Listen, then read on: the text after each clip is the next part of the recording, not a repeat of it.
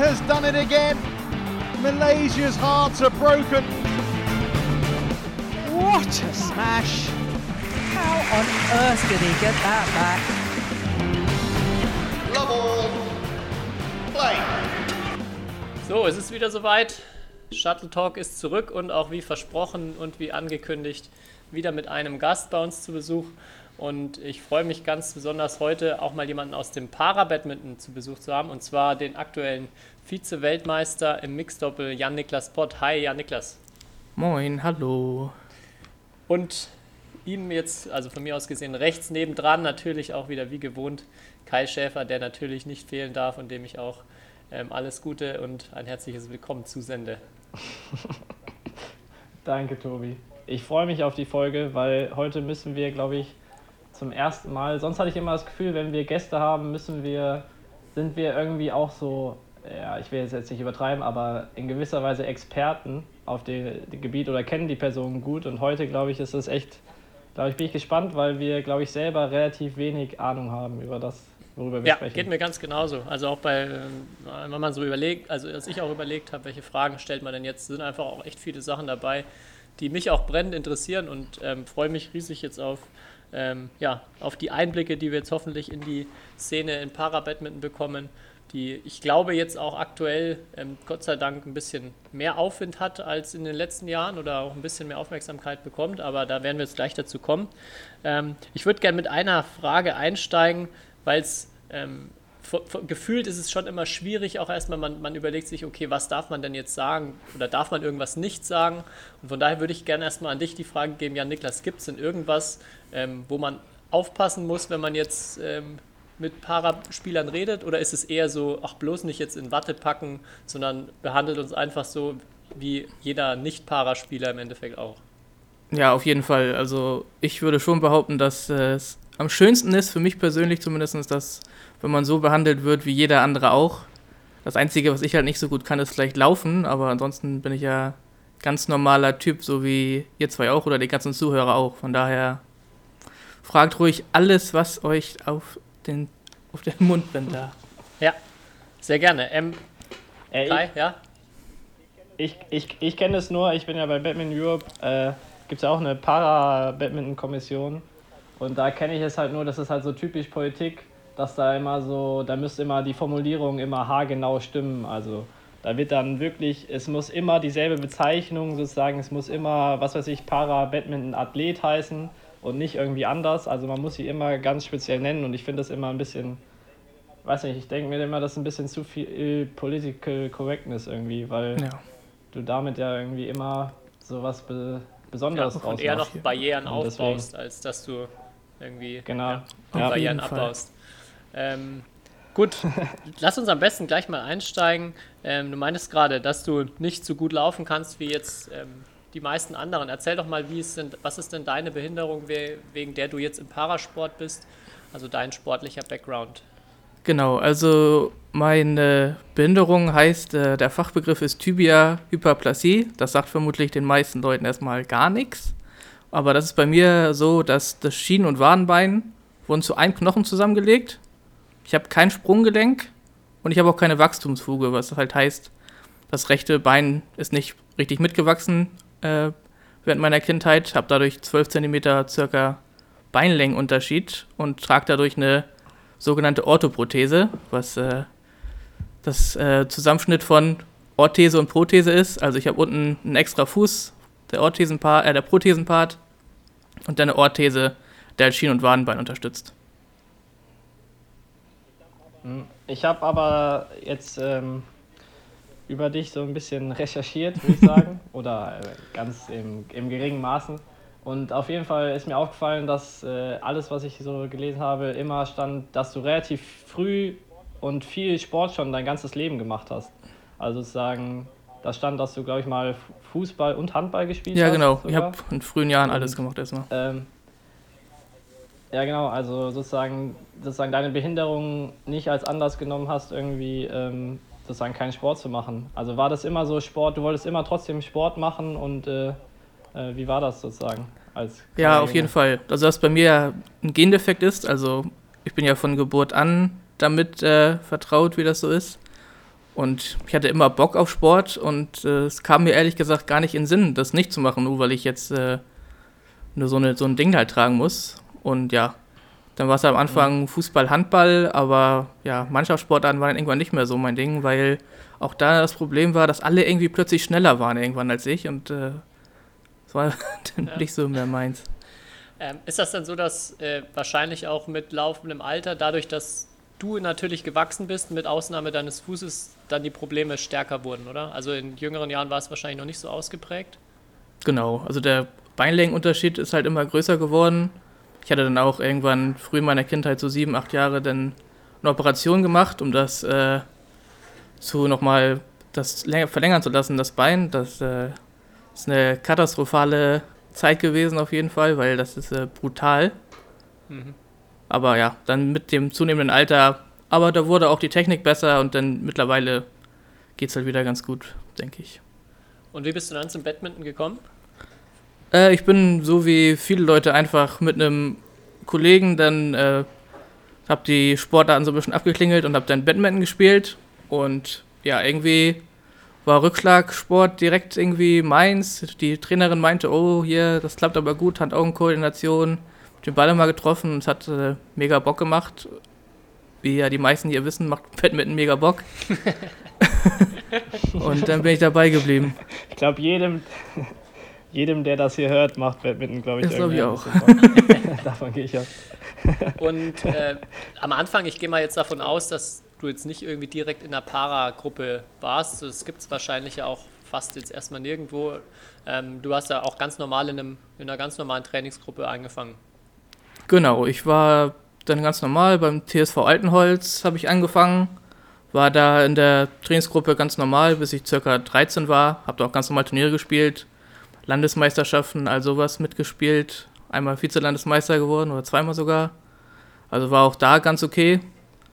Nur halt irgendwann äh, haben wir halt ein bisschen recherchiert nach Para-Badminton, ob es das auch gibt. Und es war da noch relativ in den Anfängen, als ich angefangen habe. Ich habe schon angefangen, als ich circa 12 oder 13 war, die ersten Turniere da zu spielen. Okay. Und jetzt, vielleicht fangen wir mal an, weil viele Leute ähm, wissen wahrscheinlich ja gar nicht Para-Badminton, wie, wie, äh, in welche Klassen wird das überhaupt unterteilt. Es gibt ja insgesamt sechs Klassen, wenn ich mich richtig erinnere. Wenn du Genau. vielleicht mal kurz erklärst, ähm, wie unterteilt wird, also wer darf in welcher Klasse spielen. ja, jetzt äh, alle Notizblock. So einfach, so einfach. Also es gibt zwei Rollstuhlklassen, die heißen WH1 und WH2 für Wheelchair 1 und Wheelchair 2. Und da wird unterschieden, je nachdem, wie viel du deiner Rumpfmuskulatur du noch benutzen kannst. Also die Leute, die einen relativ hohen Querschnitt haben zum Beispiel, die spielen in Wheelchair 1 und die zum Beispiel entweder gar keinen Querschnitt haben und halt nur eine, einen sehr hohen, hohe Amputation am Bein zum Beispiel gibt es da Leute, die spielen in WH2, die können ihren Rumpf eigentlich noch komplett benutzen. Dann äh, gibt es die Stehenklassen, da gibt es äh, Standing Lower 3 und 4. 3 sind die Leute mit einer starken Einschränkung, die spielen auf dem halben Feld. Die Rollstuhlfahrer spielen auch auf dem halben Feld, ohne Vorderfeld. Und ja, eigentlich Standing Lower 4, das bin ich. Das sind, die sind so leichte Beinbehinderungen. Und die spielen ein ganz normales Badmintonfeld. Dann gibt es die Standing Uppers. Äh, die sind die Armbehinderten, die halt irgendwas am Arm haben, Armamputation oder die können nicht mehr richtig heben, was auch immer. Die spielen auch ganz normal auf dem ganzen Feld. Und dann gibt es noch die SH6er, das sind die Kleinwüchsigen. Die spielen auch ganz normal großes Feld, hohes Netz. Äh, was mich interessieren würde, weil ich das schon ein paar Mal irgendwie mitbekommen habe, äh, diese Klassifizierung. Also wie das genau abläuft, äh, wer entscheidet, in welche Klasse man kommt, weil da gibt es ja bestimmt auch so Graubereiche und dann auch so, vielleicht auch irgendjemand, ich weiß nicht, ob das verbreitet ist, aber kann ich mir vorstellen, dass da jemand halt versucht, irgendwie in eine andere Klasse zu kommen. Ähm, wie ist das da? Ja, auf jeden Fall. Also äh, die Klassifikation sieht so aus, dass man in so ein Team, das von Ärzten wird man da halt äh, untersucht, muss seine ganzen medizinischen Unterlagen da abgeben. Die untersuchen einen, man muss auf dem Feld ein paar Bewegungen machen, wie gut man sich bewegt. Und die, äh, ja, die schätzen das dann ein, welche Klasse du kommst. Da kannst du nochmal Protest einlegen, wenn es dir nicht gefällt. Dann kommt noch ein neues Team. Und so kannst du das machen, bis ungefähr jedes Team äh, an Ärzten einmal durch ist und dann äh, ist dann wieder dabei oder nicht. Da gibt es schon so einige Fälle, wo hier und da geschummelt wird von so einigen Nationen, wo man das äh, vielleicht auch in anderen Sportarten schon gehört hat, dass die öfter mal schummeln. Okay, also auf jeden Fall auch ein Problem teilweise mit der Vergleichbarkeit in den Klassen und ähm, teilweise dann auch extreme Nachteile dadurch, dass halt Leute eben dann höher oder tiefer eingestuft werden. Das ja, das ist äh, so ein bisschen die Krux im Parasport, weil eigentlich machst du das ja, damit du gerecht gegen Leute in deiner Klasse spielen kannst. Aber eigentlich ist das das Ungerechteste, wo du halt sein kannst, weil entweder hast du halt Pech und bist irgendwo, hast deine Behinderung am oberen Ende, dann ist äh, super, oder du bist am unteren Ende, dann hast du halt Pech gehabt, so ein bisschen. Das, äh, ja. Ja. Ich, aber auf der anderen Seite, also dann ist natürlich die Frage, macht man noch mehr Klassen? Ähm, aber eigene Erfahrung jetzt auch von mir, wir waren ja in Basel, ähm, waren beide Sportarten zusammen, da werden wir gleich dann auch noch drüber sprechen. Aber da ist mir auch schon aufgefallen, man braucht erstmal um überhaupt zu verstehen, wer spielt denn jetzt hier eigentlich gegen wen und das wird dann natürlich, wenn man dann auch noch verschiedene Disziplinen hat, schon extrem äh, ja, extrem komplex und es gibt einfach dann unfassbar viele Disziplinen, viele, äh, unfassbar viele Starterfelder. Von daher ist es wahrscheinlich auch der Wunsch, das so möglichst ähm, gering wie möglich zu halten. Genau, das ist auch eine Vorgabe vom IPC. Die wollen halt auch nicht 125 äh, Goldmedaillen denn ausgeben bei den Paralympischen Spielen. Und sind alle Klassen auch paralympisch? Ähm, alle Klassen ja, aber halt nicht jede Disziplin in jeder Klasse. Da okay. gibt es halt schon Unterschiede. Okay, du bist vor allem Doppelmixed-Spieler? Genau. Ähm, wie ist, in deiner Klasse ist ein Einzel, ist aber auch ganzes Feld oder ist das halbes Feld? Nee, ist ganzes Feld bei mir, genau, ganz normal. Aber Einzel nicht so dein Ding? Nee, da muss man wieder so viel laufen. Das, äh, das naja, das, ich bin selbst unter den Paradlehnen bin ich noch ein schlechter Läufer. Das ist äh, schon bitter. Aber ja, der Einzel ist nicht so meins. Okay. Und hast aber so von der, vom Training her, ähm, hast du dann auch schnell mit Doppelmix ähm, losgelegt oder am Anfang auch vermehrt Einzel gespielt? Ähm, nee, ich habe auch schon in meiner Jugend dann relativ viel eine Doppelmix dann gespielt, weil es auch einfach besser mit meinen Fähigkeiten zusammengepasst hat, so ein bisschen. Ich bin da eher am schnellen Schläger unterwegs. Ja.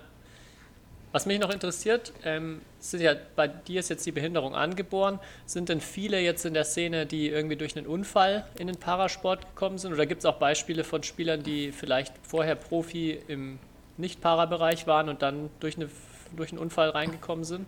Ja, also die, ich würde fast sagen, die meisten sind auf jeden Fall Unfälle.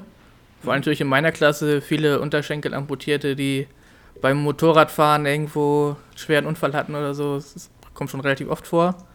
Und es gibt auch einen äh, WR1-Spieler aus Frankreich, den David Toupé. Der war relativ gut in Frankreich. Der hat da ein paar Mal die französische Meisterschaft in Doppel gewonnen. Und ist dann durch einen Skiunfall, glaube ich, in den Rollstuhl gekommen und hat dann beim Parabadminton angefangen. Da tut mhm. sich aber relativ schwer, weil er einen relativ hohen Querschnitt hat. Okay. Also da ist auch wieder quasi jeder Wirbel ähm, Vor- und Nachteil, je Auf nachdem, jeden wie Fall. man gelähmt ist. Ja. Auf jeden Fall. Ich habe ähm, sozusagen mit oder gehört, dass es auch sozusagen, dadurch, dass ja auch viele, nachdem sie einen Unfall hatten, erst anfangen mit Parasport, dass natürlich so dieses du hast jetzt mit, sagen wir mal, 7, 8 angefangen, aber es gibt halt auch Leute, die erst mit 30, 40 anfangen. Also äh, da gibt es ja extreme Unterschiede. Wie, wie, ist, also wie ist das so? Äh, wie handelt ihr das, wenn ihr gegen, äh, Ahnung, wenn du jetzt gegen, ich weiß nicht, kommt das dann oft vor, dass du gegen 50-Jährige spielst, was jetzt bei einem normalen Wettkampf wie bei uns jetzt natürlich auf, äh, bei WMs nicht vorkommen würde. Ja, also am Anfang kam es auf jeden Fall noch deutlich öfter vor, als ich angefangen habe. Aber es verjüngt sich schon sehr stark, vor allen Dingen halt in den stehenden Klassen, dass äh, die Leute immer jünger werden, die ganz oben mit dabei sind. Aber bei den Rollis auf jeden Fall, da gibt es ja viele, die kommen halt mit 30 irgendwo in einen Rollstuhl, weil du einen schweren Unfall hattest, fängst an langsam Sport zu machen.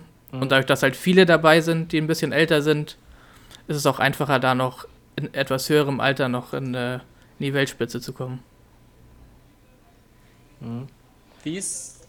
Aber es ist ja dann trotzdem sozusagen keine klassische, oder bei vielen sozusagen keine klassische Sportlerkarriere. Also viele haben ja dann einen Job oder irgendwie sowas. Oder also weil ja. Äh, und die fangen dann sozusagen da, dann mit dem Sport an.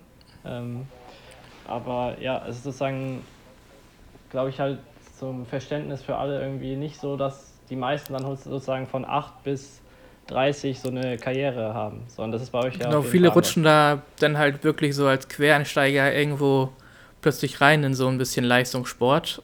Und ja, dadurch ist es halt ein bisschen anders.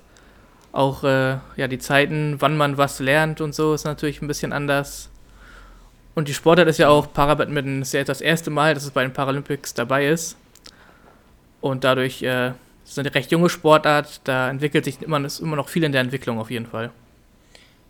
Ähm, ich hatte vorhin ja. schon gesagt, also Para-Badminton ist ja trotzdem jetzt, oder du hast es ja auch gerade schon gesagt, schon auf dem Weg nach vorne. Also es professionalisiert sich langsam immer mehr. Es gibt, ähm, ja, man sieht es vor allem, dass es im Starterfeld jünger wird, aber man sieht jetzt auch in Deutschland gibt es seit diesem Jahr eine Referentin auch erstmalig für den, Para, für den Parasport. Ähm, kannst du da vielleicht so ein paar Beispiele oder mal so ein paar Einblicke geben? Es gibt ja auch Länder, in denen das teilweise schon extrem professionell ist, wie wir mitbekommen haben in Basel. Ähm, hast du da so ein paar Beispiele, wie sieht es vielleicht in den Top-Nationen im Parabereich aus und wie ist jetzt so der Stand hier in Deutschland?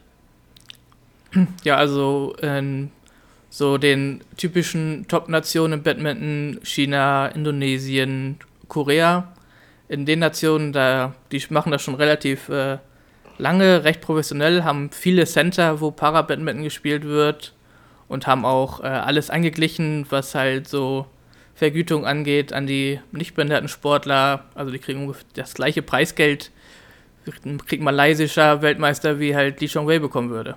Das äh, ist halt da schon relativ krass. Und ja, die haben halt in China natürlich auch die Möglichkeit, schon relativ junge Leute zusammenzuziehen in Center und äh, davon zehn, acht Jahren an äh, Vollzeit zu trainieren.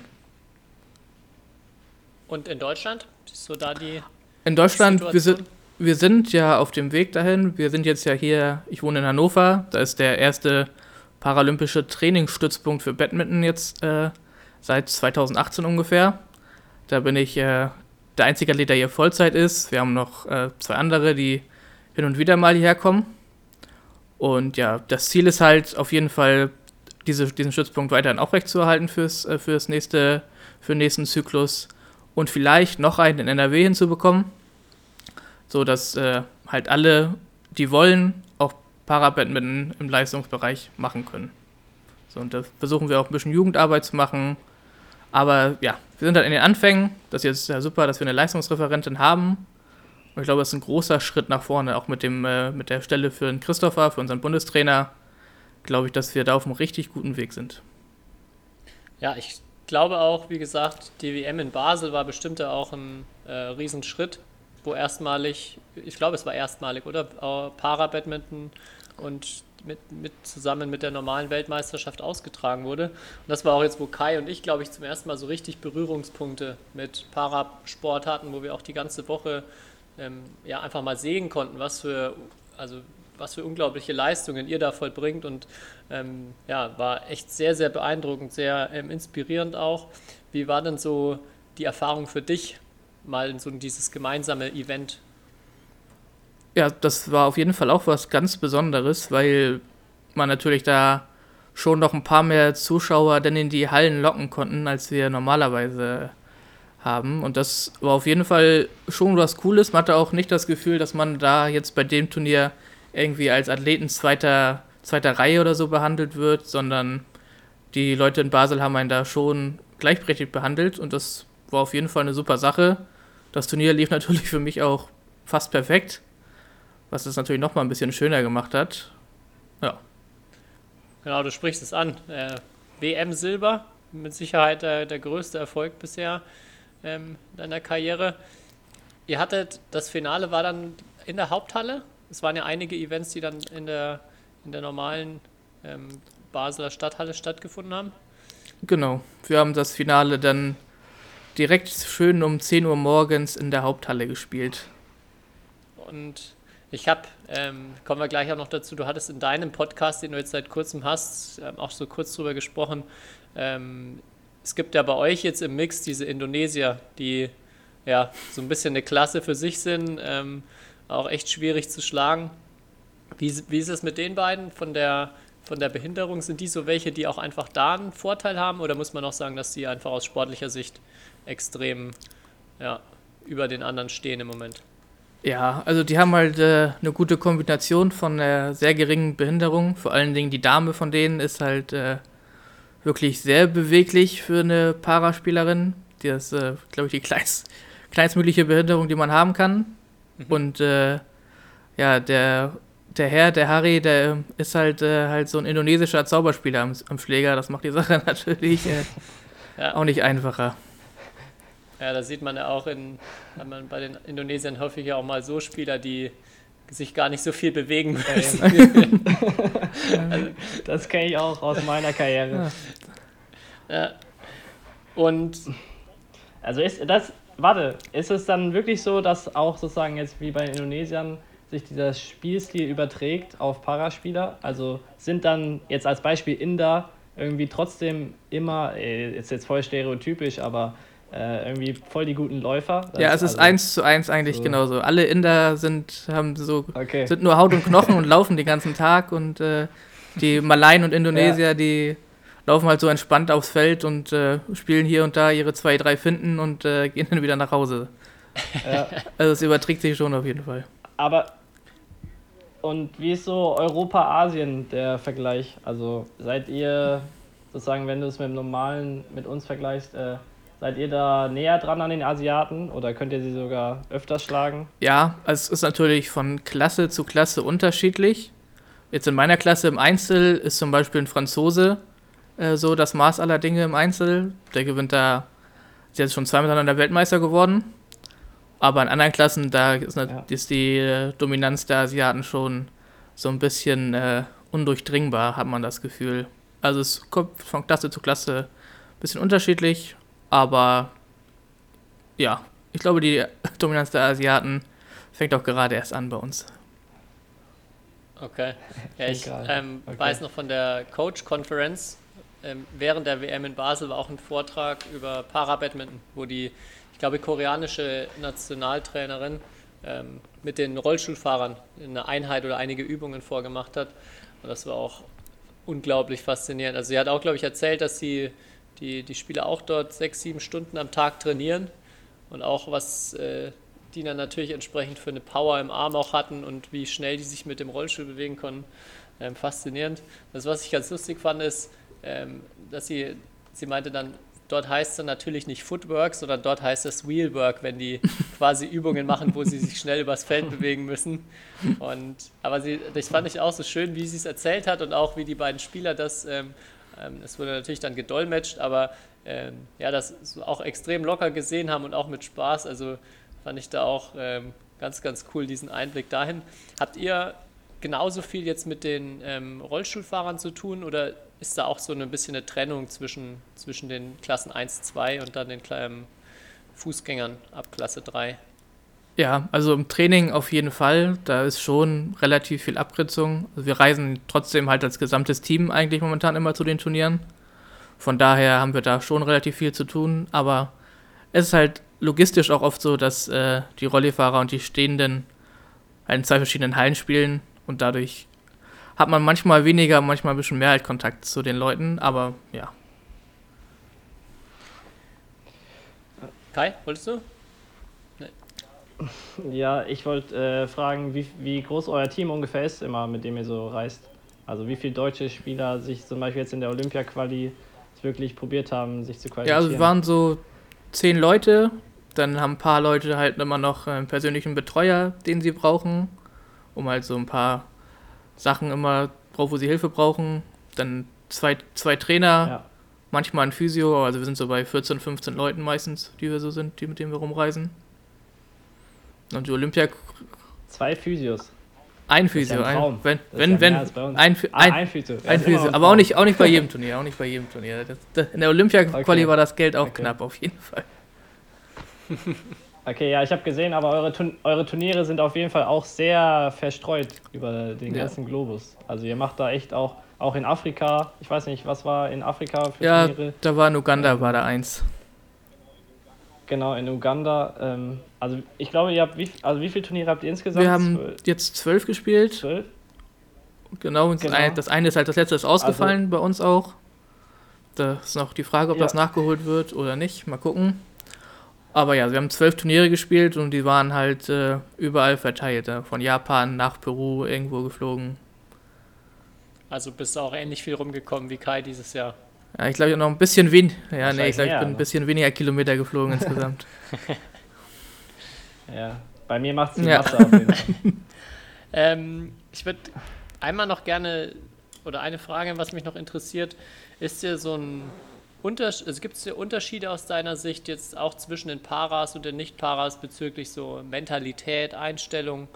Würdest du jetzt sagen, ähm, dass vielleicht Paras sogar noch motivierter, noch ehrgeiziger sind? Weil das war der Eindruck jetzt, wenn man zum Beispiel bei der Weltmeisterschaft zwischen den Hallen hin und her gegangen ist, hatte man immer das Gefühl, dass noch mehr Emotionen, wirklich noch mehr Feuer in den Spielen ist und die, ähm, ja, die Leute wirklich noch motivierter gewirkt haben erstmal im Para-Bereich. Ja, also da gibt natürlich äh, wie überall solche und solche auf jeden Fall.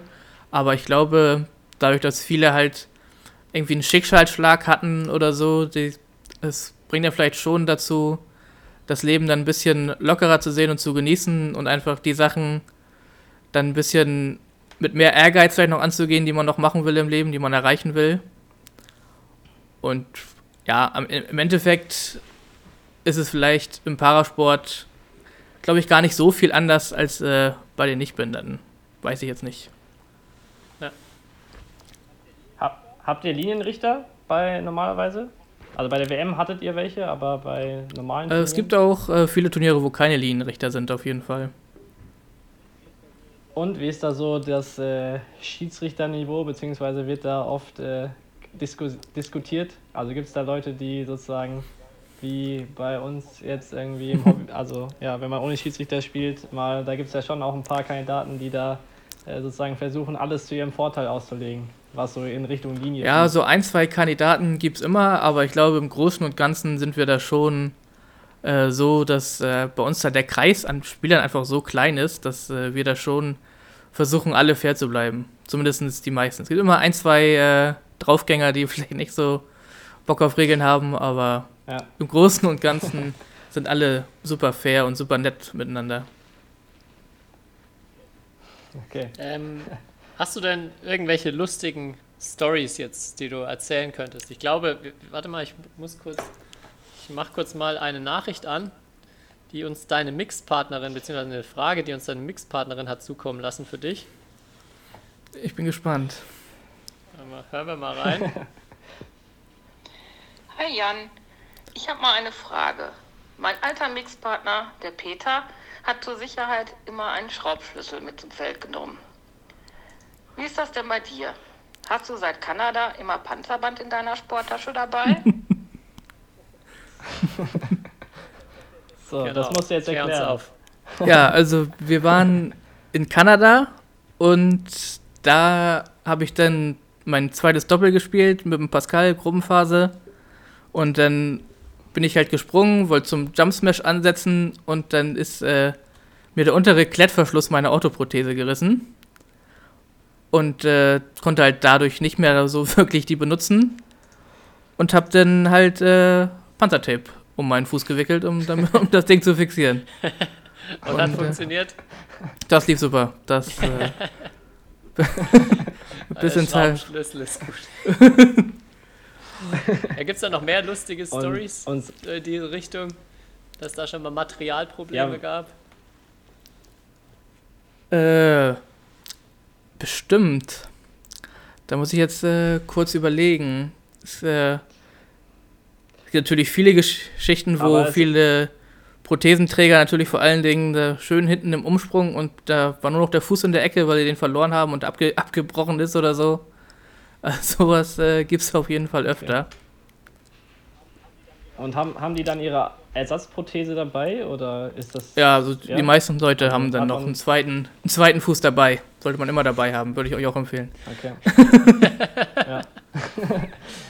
Und der, euer, sozusagen die Prothese unterscheidet sich, unterscheidet sich, wenn du Sport machst, von der, wenn du sozusagen im Alltag unterwegs bist? Bei mir, bei mir persönlich Unterschied? nicht. Ganz einfach, weil ich es nicht bezahlen kann. Okay, also das ist wirklich so dann einfach zu teuer. Genau, sowas? also wenn- Oder wäre dann wahrscheinlich extra Anfertigung und alles genau, also eine ne? Sch- extra Sportprothese liegt so zwischen 20 und 30.000 Euro. Boah. Das ist schon Okay, krass. eine Summe, ja. Und da gibt's gibt's auch so krankenkassenmäßig wahrscheinlich bei denen so sagen die erstmal lieber so Nee, das danke. äh, Krankenkassen sind da immer ein bisschen seltsam unterwegs. Als, als Jugendlicher kriegt man immer noch eine für einen Schulsport, da ist das notwendig scheinbar, aber wenn man plötzlich, ja, wenn man das 18. Lebens Lebensjahr erreicht hat, dann ist Sport scheinbar unwichtig, braucht man nicht mehr. ja, genau genau das ge- genau das gleiche hat ich habe nämlich mal einen Podcast über den besten Rollstuhl-Basketballer äh, gehört. Äh, genau dasselbe hat er auch erzählt, dass sozusagen bei denen geht ja voll oft man, weil die ja auch so mega Kontakt haben, äh, geht ein Rollstuhl kaputt und da sind auch so ein Rollstuhl, so ein Sportrollstuhl kostet äh, zigtausend Euro und da war genau dasselbe Phänomen, oder hat er genau vom selben Phänomen gesprochen, dass sozusagen die Krankenkasse nur bis zur Schule zahlt.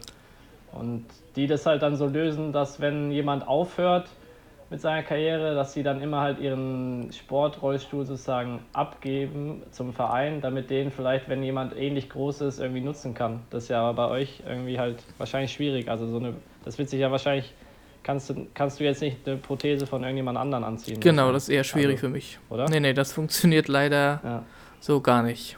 Aber die Prothese ist auch so, okay, kann ich mich nicht beschweren. Also es läuft auch so super. okay, Okay. okay. Wie sieht es denn aus mit Blick auf Olympia? Die Paralympischen Spiele ja genauso verschoben, jetzt erstmal wie Tokio ähm, aufs nächste Jahr. Ihr seid ja schon qualifiziert im Mix, richtig? Äh, so ganz hundertprozentig ist es jetzt momentan noch nicht. Es kommt dann noch aufs letzte Qualifikationsturnier an, aber wir haben, glaube ich, 200 Punkte Vorsprung circa vor dem nächsten Paar. Und das heißt, die müssten, dann, wenn das Turnier stattfindet, das gewinnen und wir müssten im Viertelfinale oder früher rausfliegen. Okay. Also, Aber ihr seid, ja, ihr seid ohne Punkte in die Quali gestartet, ne? Also sozusagen, ihr habt komplett vor der Quali nicht zusammengespielt. Wir ist haben einen Kaltstart gemacht, ja.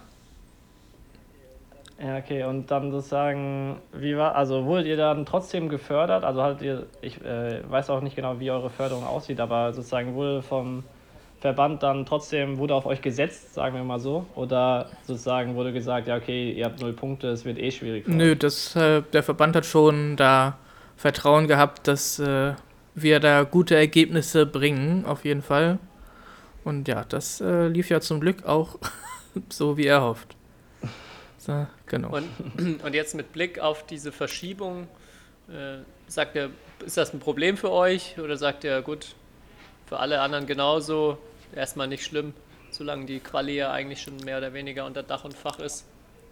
Ja, also im Endeffekt ist halt ein Jahr später, wenn es dann nächstes Jahr auch stattfindet, hoffen wir natürlich alle, aber im Endeffekt äh, hat man dann ein Jahr mehr zum Trainieren, ist ja auch was Schönes. Und der indonesische Mixed-Spieler, der ist auch nicht mehr der Jüngste, hat er ein Jahr mehr zum Altern, auch super. Die Zeit ist auf eurer Seite. So.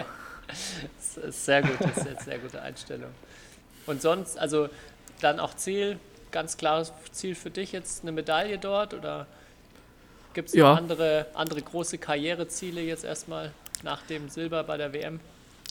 Mm, nee, also es gibt natürlich immer noch eine goldene Medaille, die wäre natürlich auch ganz schön. Aber auf jeden Fall bei den Paralympics erstmal irgendwie eine Medaille holen, wäre ja schon mal super. Wenn wir das schon mal schaffen, dann haben wir ja schon mal als Badminton insgesamt Deutschland schon mal eine Medaille, wäre schon mal super. Gab es vorher, achso, ja stimmt, das Ja, ist ja mehr- das erste Mal, genau. Ja, Ja, es, sei denn, es sei denn, die kommen uns ein bisschen zuvor, die Ja. sind ja ein paar Wochen vorher dran, äh, die Kollegen. ja, das wird, glaube ich, schwierig. Aber Ey, Kai, ja, das ist eine Einstellung, ey. Mann, Mann, Mann. ja. Ich habe ich, hab- ich hab doch dein Ziel, äh, Zielsetzungsseminar oder verfolgt. Da hast du gesagt, man soll realistische Ziele setzen. Ja, dürfen schon anspruchsvoll sein, ne? Das stimmt, das stimmt. Ja, es ist, es ist nicht unmöglich auf jeden Fall. Aber ja. wir, wir wünschen es uns alle. Gut, Ja. das heißt, also das ist jetzt eigentlich wäre es ja jetzt ein sehr naheliegendes Ziel gewesen. Jetzt ist es erstmal ein bisschen weiter weg. Ähm, aber gibt es sonst noch so große Events im, im Parasport neben Weltmeisterschaften und Paralympics? Also sowas vielleicht wie in die Richtung All England vom Stellenwert jetzt? Ähm, nö, momentan gibt es äh, das leider noch nicht. Da ist der Turnierkalender noch nicht so etabliert äh, wie jetzt bei den Nichtbehinderten. Daher gibt es da noch keine traditionsreichen Turniere, die jedes Jahr stattfinden. Da konzentriert man sich schon auf WM alle zwei Jahre und Europameisterschaft alle zwei Jahre. Äh, Gibt es im Moment eine Europameisterschaft? Ich dachte nein. Äh, Doch, also eine Europameisterschaft gibt's. Soll dieses Jahr auch wieder stattfinden, hoffentlich im November. Okay.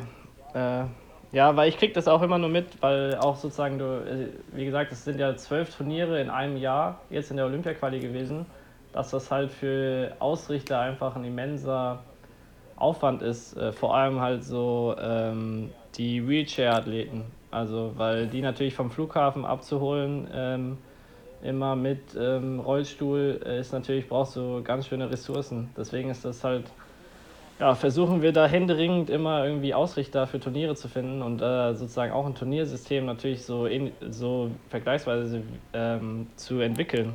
Aber es ist sehr, sehr schwierig und das ist somit, glaube ich, das größte Problem, was wir, glaube ich, so sportpolitisch auf jeden Fall haben, um diese Sportart nach vorne zu bringen. Dass halt diese Anzahl der Turniere, ich meine, wenn, das war jetzt Olympia-Quali und es war halt auch die Befürchtung sozusagen, dass nach Olympia dann erstmal so ein, zwei Jahre wieder ähm, nicht so viele Turniere auch stattfinden, weil Olympia-Quali halt einfach was Besonderes ist. Und das ist ja, ja, das ist ja elementar für den Sport, dass sozusagen ihr Wettkämpfe habt und dass ihr sozusagen für Wettkämpfe trainiert und nicht äh, ja, immer Corona-Zeit habt, sag ich mal. Ja, genau. Das große Problem ist halt, dass wahrscheinlich, wenn man ein Para-Badminton-Turnier macht, das eher ein Minusgeschäft ist als ein Plusgeschäft am Ende des Tages. Und da müssen wir halt irgendwie als Sportart so weit kommen, dass äh, wir zumindest in den asiatischen Ländern ein paar Fernsehgelder eintreiben, dass äh, das zumindest für die Ausrichter und für die Leute alle bisschen Plusgeschäft wird. Dann haben die Leute Ja. natürlich auch mehr Bock, ein Turnier auszurichten, als wenn man da mit äh, Tausenden von Euro Minus am Ende rausgeht. Da hätte ich auch keinen Bock.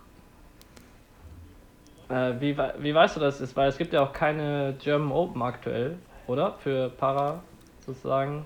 Weißt du, ob es da irgendwelche Pläne gibt? Weil das wäre ja schon für ein Land wie Deutschland, ähm, Ja, weiß ich, von, ja, da könnte man schon die Erwartung haben, dass wir sowas äh, sozusagen veranstalten Ja, können. ich, es äh, ist äh, auch gewollt, glaube ich, von einigen Ausrichtern. Am Ende braucht man im Deutsch, in Deutschland ja immer einen großen Verband, der da am Ende die Versicherung trägt und sowas. Und da haben wir noch, äh, da Mhm. sind noch Verhandlungen, wer am Ende dafür bürgen Okay. muss und wer bezahlen muss am Okay. Ende. Das äh, ist halt immer ein bisschen das Problem momentan. Aber die Athleten haben auf jeden Fall Lust auf ein Turnier in Deutschland und es gibt doch auch ein, zwei Leute, die gerne eins ausrichten würden.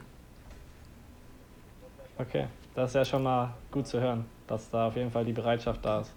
Äh, Was mich, was mich interessieren ja. würde noch, ähm, generell dein Trainingsalltag oder generell jetzt im Parabereich, ist das Training dann noch äh, individualisierter jetzt bei euch, weil ihr ja dann doch auch ganz andere Voraussetzungen teilweise habt und euch wahrscheinlich in bestimmten Bereichen ähm, ja, mehr verbessern könnt oder stärker verbessern könnt als in anderen. Wie sieht das bei dir jetzt im, im Spezialfall aus?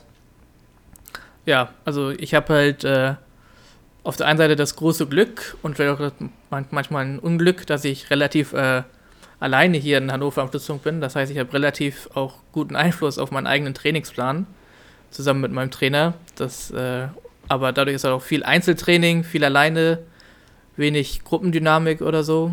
Aber klar, dadurch, dass jeder irgendwo eine andere Behinderung hat, kann der eine andere Sachen nicht machen oder so und dann hast du eine Gruppe, wo ein Fußgänger und ein Rollstuhlfahrer zusammen ist, das äh, ist auch super schwer. Dann machst du Sprünge, dann ist äh, schwierig für einen Rollstuhlfahrer erstmal. Ja. Ja, das ist, äh, da muss jeder, ist äh, auf jeden Fall eine schwierige Arbeit für einen Trainer, weil du wirklich für jeden Einzelnen individuell da Sachen finden musst, wie der das machen kann. Und dann kann der eine Baumstamm nicht machen, weil der schon mit dem Rumpfstabi das zu viel ist. Der andere kann das aber. Du musst ihm eine neue Übung suchen, wo der irgendwie Rumpfstabi trainieren kann. Ist immer schwierig. Bist, bist du dann sozusagen mehr selbstverantwortlich für dein Training? Also musst du dir dann selber mehr Sachen überlegen?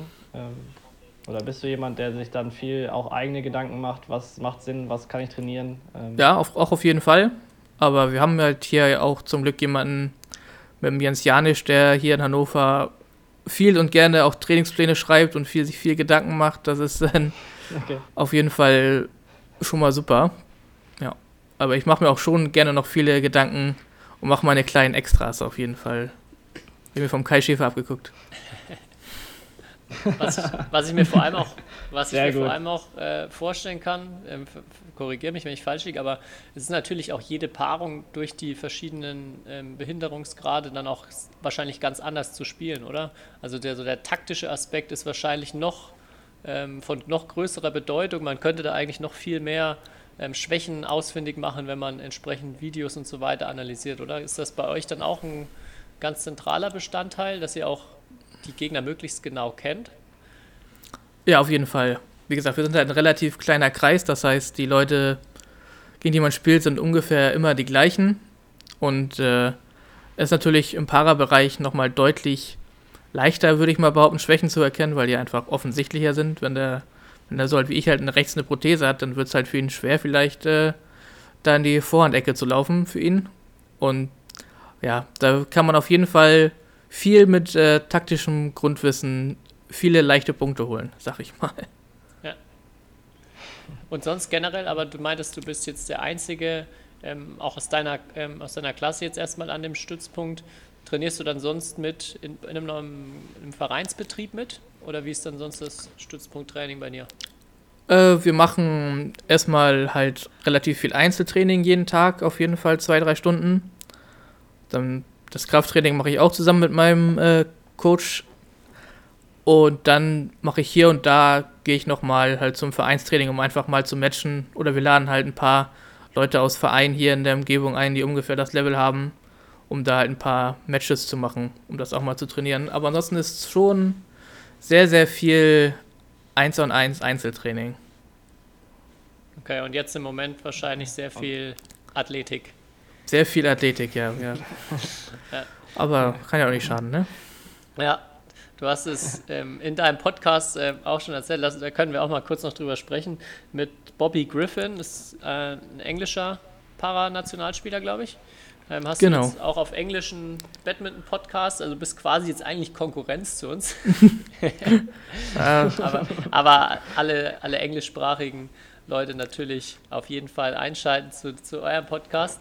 Ähm, ey, erzähl mal kurz, wie, wie seid ihr draufgekommen? Wahrscheinlich auch jetzt so gern, generell durch die Situation im Moment und worüber sprecht ihr so? Äh, ja, wir sind da auch äh, ein bisschen aus Langeweile drauf gekommen, weil hat ja momentan nicht so viel zu tun.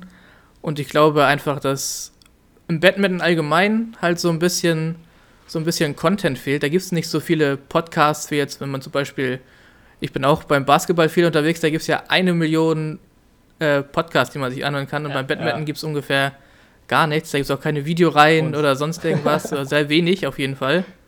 Und wir dachten uns, ja, super für den Parasport. Können auch ein paar lustige Anekdoten zu nicht-behinderten Badminton erzählen. Und ja, jetzt haben wir als letztes äh, unsere All-Time Thomas Cup äh, Teams. Das muss ja dem Kai gefallen. Ne? Thomas, Thomas Cup. Oh, das ist mein absolutes Echt? Lieblingsturnier. Thomas, das, Thomas Cup findest du ja. gut, Kai? Okay, müssen wir, müssen wir mal. Ja. Oh, was hast du, was, was war da deine absolute Lieblingsgeschichte oder beim Thomas Cup? Da bin ich jetzt gespannt. ja, wir haben halt einfach äh, die Teams zusammengestellt für die großen Nationen. Einfach äh, gesagt, okay, Indonesien, erstes Einzel Taufik Hidayat, zweites Einzel Haryanto Abi und dann ein bisschen Ja. debattiert. Da kam auch eine interessante, da muss ich eu eure Meinung nochmal zu fragen. Äh, Okay. Entweder 2019 Kento Momota oder 2008 Olympische Spiele Lindan. Wer gewinnt? Das, hab ich, Boah. das habt ihr ja in der ersten Folge. Die erste Folge habe ich schon gehört von euch, ähm, wo ihr drüber gesprochen habt. Da bin ich genau deiner Meinung. 2008 Lindan ist. Lindern. Ich Ja. finde das Argument auch von deinem, von, von deinem Podcast-Partner ganz gut, dass das Material halt dann wahrscheinlich schon noch schlechter ist, aber ich glaube, Lindan hättest du in einem, in einem Spiel ein Stück Holz in die Hand drücken können. Der Glaube ich nämlich auch. unfassbar, was er da macht. Unfassbar.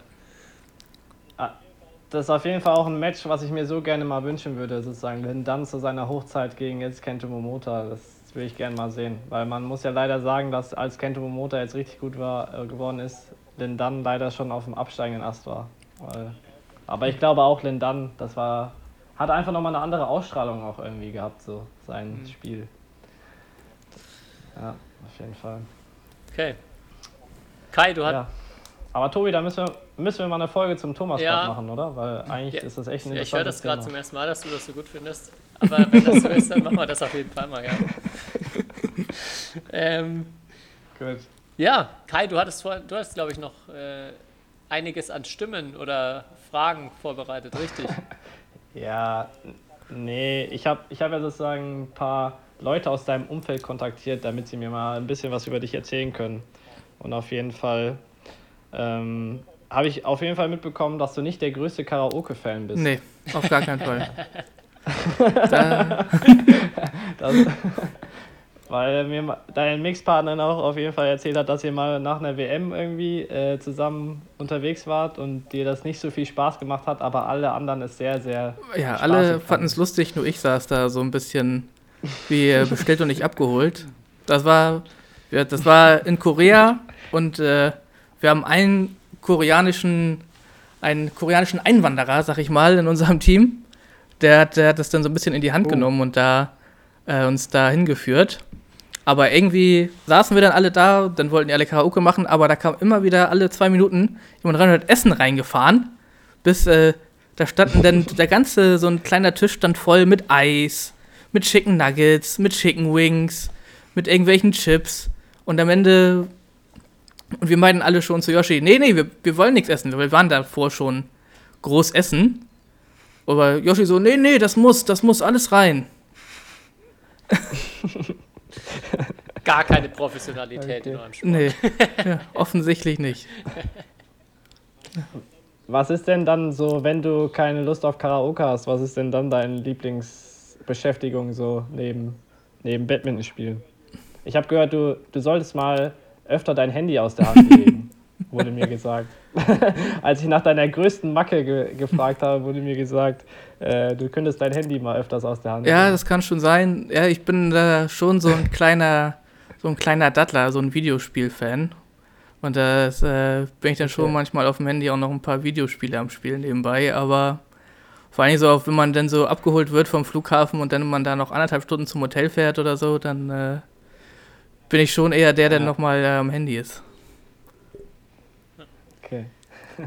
Ich habe, du bist Ja. ja, auch ein äh, Podcast-Hörer von uns, wie du mir schon gesagt hast, dann weißt du ja, dass ich äh, viel, äh, die, eigentlich alle Gäste am Ende immer eine Frage stelle, die mich besonders interessiert.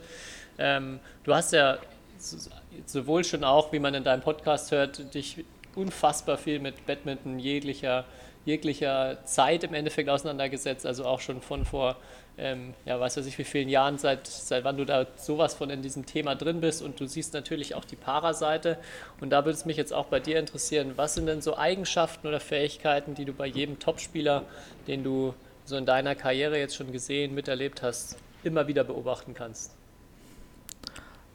Ja, dass es auf jeden Fall ähm, die Leute ganz nach oben schaffen, die äh, auch dazu bereit sind, einfach äh, einen Großteil ihres Lebens zu opfern, um maximal Leistung abzurufen.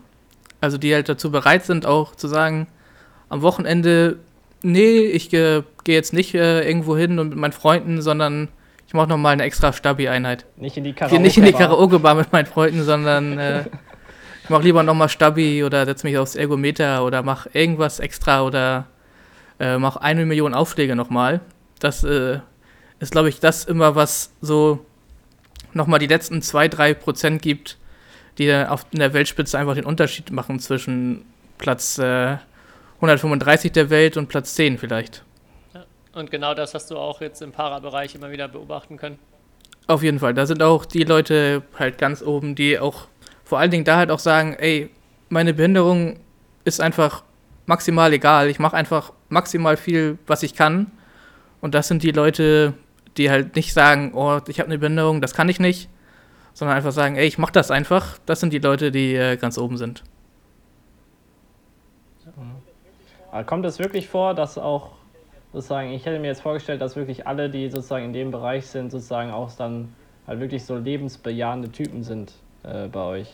Aber kommt es auch vor, dass da wirklich es anders aussieht, sozusagen? Ja, also hier und da sind da schon auch welche, die dann halt sagen, oh nee, das äh, mir geht so schlecht und ich kann das nicht machen, ich kann dies nicht machen, aber das ist eher der kleinere Prozentteil. Ja. Schon 90 Prozent der Leute sind schon eher, die sagen, ey, ich hatte vielleicht einen großen Unfall und ich habe jetzt hier eine zweite Chance, mein Leben zu leben und sind dadurch Mhm. äh, extrem lebensfrohe Menschen. Ja. Klingt auf jeden Fall nach einem sehr, sehr, ja, angenehmen Umfeld auf jeden Fall, mit solchen Leuten umgeben zu sein, die sozusagen eine positive Grundeinstellung zum Leben haben. Das, Auf jeden äh, Fall. Das macht das eigene Leben auch nochmal so viel positiver. Ja, okay. Gut. Tobi, hast du Ja, noch ich eine habe noch äh, mir eine Sache aufgeschrieben, die wir beim äh, mit Marc vergessen haben. Wir hatten ja die Ah. Fragenkette ins Leben gerufen. Oh, Äh, Miranda hatte losgelegt, Luca hatte dann weitergemacht, Luca Braber. Und jetzt müssen wir dir die Frage von Luca Braber stellen. Und ich weiß nicht, ob du sie noch wortwörtlich im Kopf hast, aber er, die Frage war ähm, Plastikbälle oder normale Federbälle. Ich denke mal, die, also erstmal die Frage ist jetzt so, stand jetzt logisch oder die Antwort ist logisch, aber es ging so vor allem darum, auch jetzt so synthetische Bälle, die ähm, ja, in nächster Zeit vielleicht dann jetzt auch auf den Markt kommen werden und auch auf wirklich großen Turnieren zum Einsatz kommen. Vielleicht stellen wir die Frage so, denkst du, es wird sich auf Dauer ein künstlicher Federball durchsetzen können? Mm, Auf Dauer ist äh, natürlich eine lange Zeit und ich glaube schon, dass irgendwann die Technologie so weit sein könnte, dass äh, das funktioniert. Das kann ich mir schon vorstellen, aber ich glaube, da sind wir noch äh, einige Jahre von entfernt. Was natürlich für die Tierfreunde und Umwelt Umweltschützer unter uns äh, vielleicht nicht so super ist, dass das noch so lange dauert. Hast du schon mal mit ähm, welchen von diesen neueren synthetischen Bällen gespielt? Äh, nee, leider noch gar nicht. Da haben wir noch äh, keinen zum Testen bekommen bis jetzt. So, keine Ahnung, wie weit die Technologie da jetzt fortgeschritten ist bis jetzt. Also ich auch nicht, aber ich habe, äh, sie haben sie ja wirklich sozusagen zugelassen ab, weiß gar nicht, 2021 spätestens, äh, dass sie bei internationalen Turnieren äh, gespielt werden dürfen. Deswegen bin ich mal gespannt, wie das, wie das Level ist, weil damals, als es getestet wurde, gab es, also haben eigentlich alle Spieler gesagt, es ist auf jeden Fall, die fliegen anders als normale, normale Gänsefederbälle. Ja. Deswegen, Okay, mal sehen. gut. Dann hast du jetzt natürlich die Möglichkeit, auch eine Frage weiterzugeben an unseren nächsten Gast, wer auch immer das ist. Ja, äh, dann würde ich äh, die Person einfach bitten, drei coole Instagram-Badminton-Accounts einfach mal äh, zu sagen, die äh, sie vorstellen können für die, für die Zuhörer, auf die man vielleicht Damit du mehr, mehr, mehr Genau, damit ich, damit ich noch am mehr Handy. am Handy sein kann und mir noch mehr angucken kann. Ist ja klar. Gut, wird weitergegeben. Ja. Bin gespannt auf die Tipps. Ja. Ich auch. Gute Frage. Okay. Dann, Kai, hast du noch was auf deiner Liste stehen? Nee. Okay, dann ähm, ja, möchte ich mich ganz, ganz herzlich bei dir äh, bedanken, Jan-Niklas. Ich fand es, wie schon, wie schon zu erwarten, war echt mega spannend und ich kann jedem nur empfehlen, der äh, mal die Möglichkeit hat, bei einem Turnier zuzugucken im Parabereich. Äh, Schaut es euch an.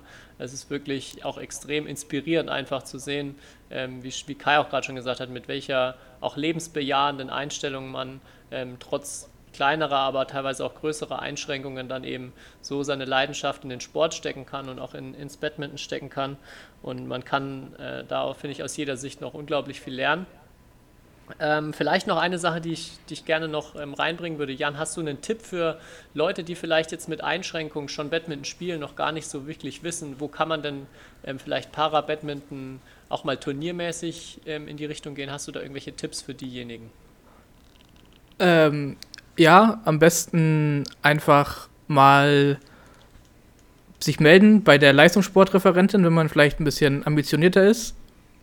Bei unserer Leistungssportreferentin, die findet man bei badminton.de bestimmt. Und ansonsten gibt es ähm, einfach Para-Badminton Deutschland googeln, da findet man eigentlich viele Turniere, wo man teilnehmen kann. Also mein persönliches Ziel ist ja, äh, dass äh, wir das ein bisschen öffnen, auch für Leute ohne Behinderung, dass sie auch im Rollstuhl mitspielen können. Und ich hoffe, das äh, kriegen wir für die nächsten Jahre irgendwann hin. Vielleicht sehen wir dann nochmal Tobi Wadenka gegen Kai Schäfer im Rolli-Einzel. Ich habe, als ich letztens äh, vor ein paar Monaten in Hannover war, schon mal eine kurze Session geübt. Da warst du ja auch mit dabei. Aber Ja. da muss jeder erstmal nicht viel Angst Oh. davor haben, vor dem, was sich da veranstaltet hat. Ja, da bin ich, aber da bin ich begeistert von eurem Nationaltrainer äh, Christopher Skreber. Der spielt auch jetzt manchmal, ich sehe ihn ja manchmal im Training hier mit seinen, äh, mit den Athleten, die er sozusagen öfters betreut. Da sieht es echt schon ganz schön gut aus, was er da so im Rollstuhl sozusagen Badminton kann.